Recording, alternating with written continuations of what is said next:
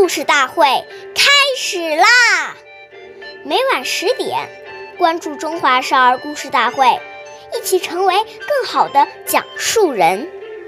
用人物须明求，倘不问，即为偷。要想使用别人的东西时，必须当面向人家提出请求。以便征得别人的同意。假如一声不吭就拿走，这就是偷窃。岁月易流逝，故事永流传。大家好，我是中华少儿故事大会讲述人朱凯言。今天我给大家讲的故事是《茶道的信义》第四十期。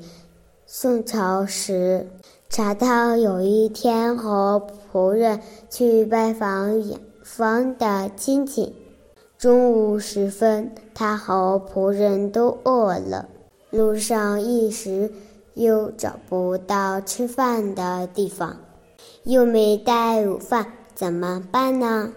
仆人建议从宋人。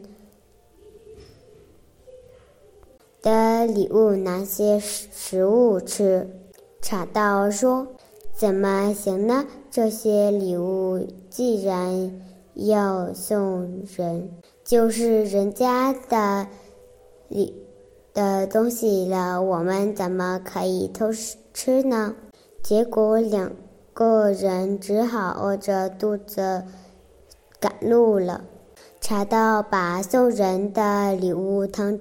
成人家的东西，不随便处理，那么借用别人的东西时，就更多，就更要征得主人的同意。下下面有请故事大会王老师为我们解析这段小故事，掌声欢迎。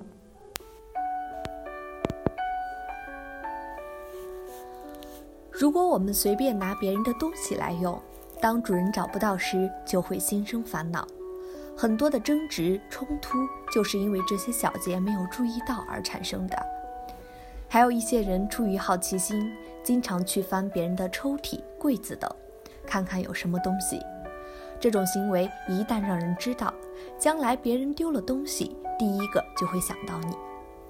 所以，不该我们拿的或用的，连动都不要动。以免招惹没有必要的嫌疑，给自己带来没有必要的麻烦。我们不要因为这些小事而亏欠了德行。感谢您的收听，下期节目我们再会。我是刘老师。想参加故事大会的朋友，请关注我们的微信公众号“微库全拼八六六九幺二五九”。